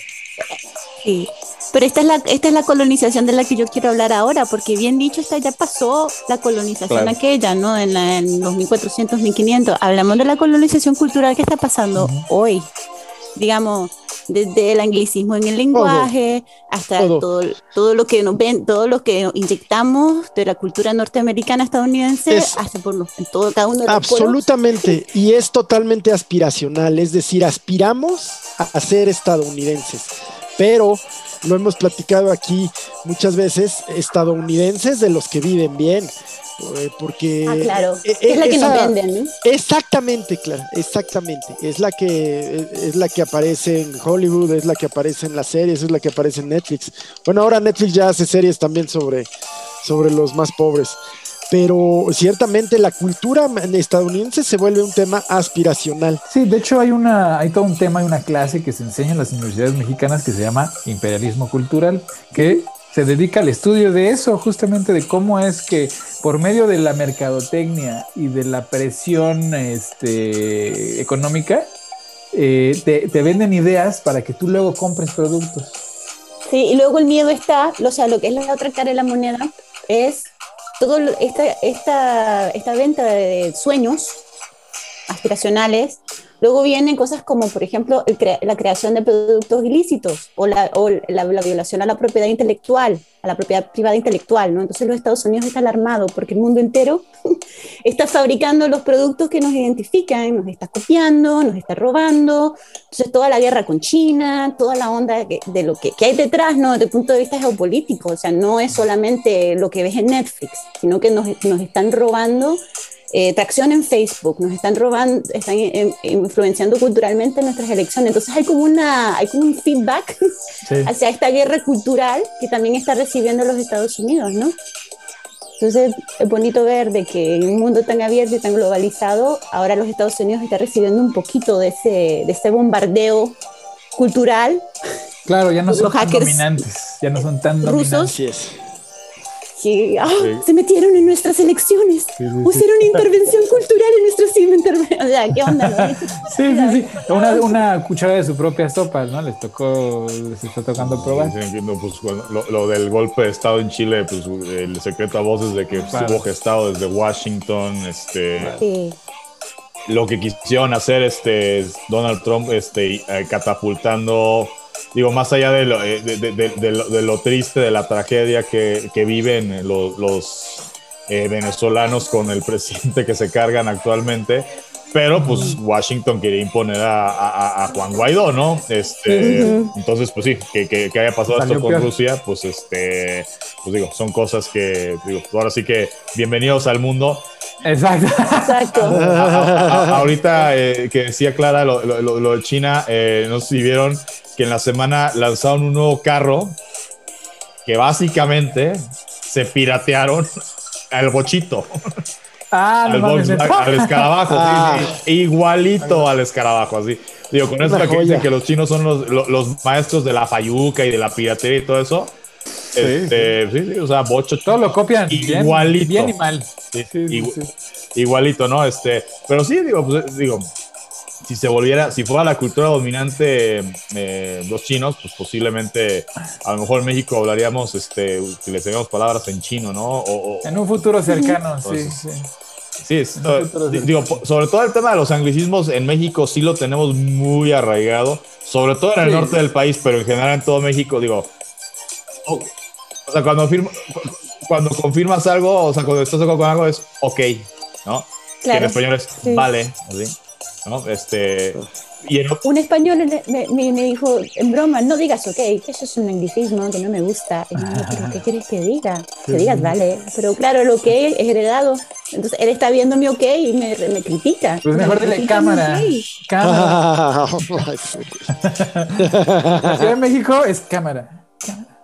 O a huevo, Simón. Pero no entiendo qué tiene que ver la cámara. Yo tampoco, la neta, pero así, ¿verdad? Así, así. Oye, ¿quieres ir a cámara? Vamos.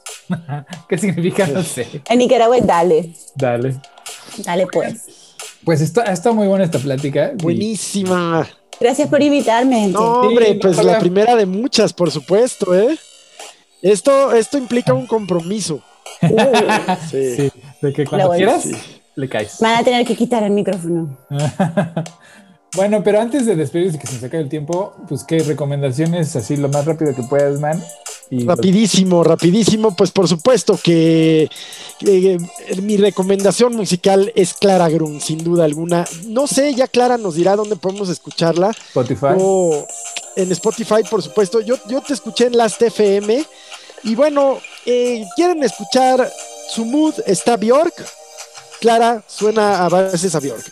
quieren escuchar a Tori Amos con nostalgia, con melancolía, claro, a veces suena Tori Amos, pero es que también suena Billie Holiday y a veces suena, eh, vaya, de las mejores cosas, de verdad, de verdad, yo soy un gran melómeno que he escuchado. Me quiero acordar de una, una muchacha que me parecía, eh, me parecía muy buena, eh, Elsa Basil o Elsa Basil. Y me parece que muy superada, muy superada por Clara Grum. Esa es mi recomendación. Mi recomendación de Netflix, pues es, bueno, mi recomendación cinematográfica, una película de veras buena, de veras de buen, de buen suspenso de, buen guion. Eh, por ahí pierde algunos ratitos los diálogos, pero pues es una película de suspenso y se llama Te veo en español, ICU en inglés. Pues de verdad, de verdad, eh, sí, sí, sí, si lo que están buscando es asustarse rico y pasarla bien, pues es, la opción. Y la última, la última mm, recomendación, pues por supuesto, es del Centro de Estudios Baltasar Gracián. Esta semana tiene la muerte. El día 29 tenemos la muerte en la filosofía y la historia, www.gracian.com.mx. Vamos a estar hablando pues sobre una perspectiva diferente de abordar la muerte, no, no necesariamente tanatológica, no teológica, no religiosa, cómo se le ha abordado, cómo se le ve. Y pues más adelante en el propio centro de estudios, Baltasar Gracián, entren a la página www.gracian.com.mx, Nerón, el emperador más malvado de la historia, la política barroca en la Nueva España. Y esto le va a encantar a Héctor, va dedicado a él, por supuesto, con mucha admiración, respeto y cariño. ¿Cómo piensan los conservadores el 11 de mayo en Baltasar Gracián? Ahí estaremos para decirte todo lo que no estoy de acuerdo. ah, sí, qué chido, qué chido, man. ¿Qué tal tú, Paquirri? ¿Cómo, qué, qué traes? Pues yo, recomendaciones para esta semana. Eh, frente a frente estamos preparando ahora un especial sobre eh, voleibol de playa, pues, para que estén pendientes en las redes sociales de Voces del Deporte Mexicano. En cuanto a series a seguir, bueno, ya, ya, ya lo dije, ¿no? Eh, reitero la invitación para que vean The Crown, ¿no? Esta serie inspirada en la historia de la corona inglesa que comienza eh, cuando está como rey, eh, el rey creo que es Eduardo VI, el papá de la reina Isabel el que eh, eh, hicieron película del discurso del rey eh, con el actor Colin Firth, ¿no? La historia de cómo este rey que no le tocaba a él ser el heredero al trono, pues, termina siendo rey porque su hermano mayor quería casarse con una mujer estadounidense, por lo tanto no era de la nobleza, y divorciada, y la corona pues condenaba en aquel entonces. Lo, lo sigue haciendo, pero ya, digo, ya le bajaron este varias rayitas, digo, a pesar de, las quejas de, Meghan Markle, la, esposa de, Harry, eh, pues ese matrimonio en, esa época que estamos hablando, pues no, ni siquiera se hubiera debatido, ¿no? Este, empieza cuando está él como rey y bueno, y cómo se da la transición a que Isabel eh, comience su, reinado, eh, pues que tiene 96 años y seguimos con ella de reina, ¿no? Pero interesante lo que dice Clara, pues cómo ella se va transformando y pues toma decisiones que parecen ser eh, pues muy duras, muy radicales, pero si algo no se le puede criticar es que todas las hace pensando en el bien de la institución a la que representa, que es la corona británica, que además la corona británica no es, no es cualquier corona eh, comparada con otras monarquías, ¿no? Eh, así como para el Vaticano, el Papa pues, es, el, es el representante de Dios en la tierra para los anglicanos, el rey o la reina de Inglaterra es el representante de Dios en la tierra. Entonces, eh, interesante serie para, para que la vean en, Netflix. Y de película, eh, si tienen la oportunidad de, salir eh, a los autocinemas, ¿no? que pues, es la mejor opción para ir al cine, pues un espacio abierto, pues, un tema más de sana distancia controlado. pues las recomendaciones vayan a ver este en español se llama Líbranos del Mal, película de suspenso. sí. Para que la vayan a ver. Ah, ¿Qué tal tú, Clarita? ¿Qué nos recomiendas? ¿Qué recomiendo? De serie, en Netflix hay un programa que se llama On My Block, que es una serie sobre adolescentes que viven en un barrio en Los Ángeles que se llama Free Ridge. Que es un barrio pues eh, que tiene, está teniendo muchos problemas con las pandillas. Entonces es interesante verlo desde la perspectiva de un adolescente que básicamente está en medio, pero luego se ve involucrado. Obviamente tiene giros muy, muy así, pues de, de edad emocional de un, de un niño de 15, 16 años, pero es bonito ver pues eh, cómo, cómo vivir en esa realidad de tener que de- en los Estados Unidos, cosa que normal- no normalmente no ve. Y en películas, pues el otro día me tiré Nomadland, que habido tanto a sobre la película y esto y lo otro. Y me pareció interesante por lo que es un personaje que es una mujer y ver la relación que ella puede tener con otra. Yo siempre estoy viendo si las películas cumplen con esa regla, ¿no? Si le dan a la mujer más de un minuto para hablar, si, en la- si el hombre eh, vale la pena recordarlo, si hay un arco de la historia donde la mujer sea el, el eje central y mueva la historia hacia adelante. Entonces, en ese caso, no me gusta un poco. También porque habla de una realidad en los Estados Unidos que uno pues no acostumbra a ver en la televisión o en los medios. Y en música, pues estoy escuchando mucho heavy metal porque mi hijo mayor de 5 años pues dice ahora que le gusta el rock también. Entonces descubrí una banda que se llama Genghis Tron, así como la combinación de Genghis, como Genghis Khan, Sí, sí, sí. Y el segundo es Tron, eh, como robot. Y, Ajá. ah, y está buenísimo. O sea, las cosas viejas como del 2015, 2016 son mucho más heavy metal, mucho más gritería, como le decimos en el país. Pero ya lo nuevo del 2020 un poquito más psicodélico, mezclado con jazz. Entonces era muy bueno, se los recomiendo el último disco de este año, perfecto. Tron, si le gusta el ruido. ¿Cómo no? ¿Cómo no que nos gusta? Bueno, y yo así ya para terminar les voy a recomendar, hay esta nueva mini docuserie de tres capítulos en Hulu que se llama Sasquatch. Y está muy interesante, digo, el, no por el tema del Sasquatch, sino porque es, es un documental de periodismo gonzo, ¿no? Al estilo Hunter Thompson. Este, en donde pues el, el periodista que está haciendo este documental, pues es un señor ya pues en sus 40 que cuando era joven en los 90 eh, pues, se fue a, a- a recoger marihuana en los bosques de California, literal, ¿no? O sea, ilegal, ahí escondido atrás. Y de repente cuenta una historia, y esta o sea, se los voy a contar rápido porque es la parte inicial nada más, en donde él está sentado descansando en una cabaña después de su jornada y llega una persona muy asustada, muy, muy alterada diciendo que los mataron, los mataron a los tres y los desmembraron, ¿no? Y entonces el dueño del ranchito ese le dice, pero ¿quién? ¿Dónde? ¿De qué hablas? A los mexicanos, a los tres mexicanos los mataron y los desmembraron. ¿Quién? Sasquatch, ¿no? Y pues lo tiraron de a loco y ya, ¿no? Se le olvidó, pasaron los años y se volvió periodista y se vuelve a encontrar con este caso donde hay una leyenda donde tres mexicanos migrantes que estaban recogiendo marihuana en, las, en los bosques de California fueron asesinados por Sasquatch, ¿no? Y esa historia la cuentan varias personas, entonces empieza a investigar y se pone muy interesante porque es de esos documentales que son serios, pero no, ¿no? O sea, serios. Sí, sí, pero sí. Está buena esa Sí, marihuana, sí, ¿eh? sí, sí. Está muy buena esa Exacto. marihuana. Este, y está bien chido, la neta. Sí, está bien hecho, muy gonzo, muy al estilo Hunter Thompson. Así que de repente tiene cosas que dices, güey, esto, esto para qué lo pusiste aquí, nada más para divertirte un rato, pero bueno, está bien, ¿no? Y eso por eh, el lado de las series, películas. Eh, a mí- ya saben que a mí me gusta mucho la animación y los cómics. Eh, nunca había visto yo Samurai Jack. No, hombre, qué bueno está, ¿eh? Samurai Jack. Qué buena Es buena, sí, yo la veía el chavo. soundtrack también es de Claro, otro porque nivel. además es como un cómic animado, porque pues hay poco diálogo, hay más acción y, y como dices, sonido, música, sonidos, la- toda la son, sonorifico, ¿cómo se dice eso? Toda la eh, pues, lo que hace el sonidero.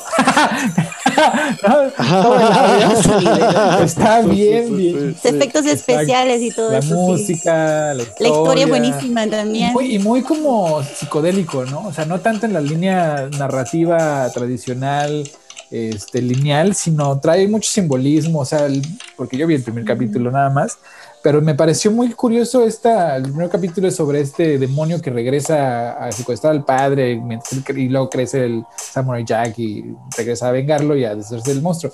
Es como el emperador de la Segunda Guerra Mundial, ¿no? Más o Sí, menos. ahí, ahí sí, son los mismos tropes. A mí me gusta muchísimo. motivos. Es buenísimo, súper Muy buena historia. Sí, buena Yo la veía de chavo. Samurai Samurai Jack, órale. Pues sí, sí, me gustó mucho. Ayer me la, me- la empecé a ver en HBO Max. Muy buena, Ahí sí. está este, toda la, toda la serie, por si la quieren ver. Y pues bueno, y pues ya se nos acabó este programa. Otro cafecito más. Muchas gracias, Clara. Sí, muy, caray. muy, muy agradecido. Muchísimas gracias, Clara. Qué gusto. La primera de muchas, de veras. es, pues por supuesto preguntarte si te gustaría, pero como ya sabemos que sí, pues ya quedas Qué comprometida. Un gustazo, gracias por recibirme. En serio, la pasé súper bueno. bien. Keshi, Muchas gracias, Clara, Héctor, Gil. igual fue un gustazo siempre. Gracias, mi Pakeshi, y gracias al Morongo que se tuvo que ir antes. Sí, pues ya sabes la chamba, ¿no? Sí, primero lo que Ey. deja. Mira lo que deja. Cuídense Ey, mucho. Abrazote, Bye. gracias. Adiós.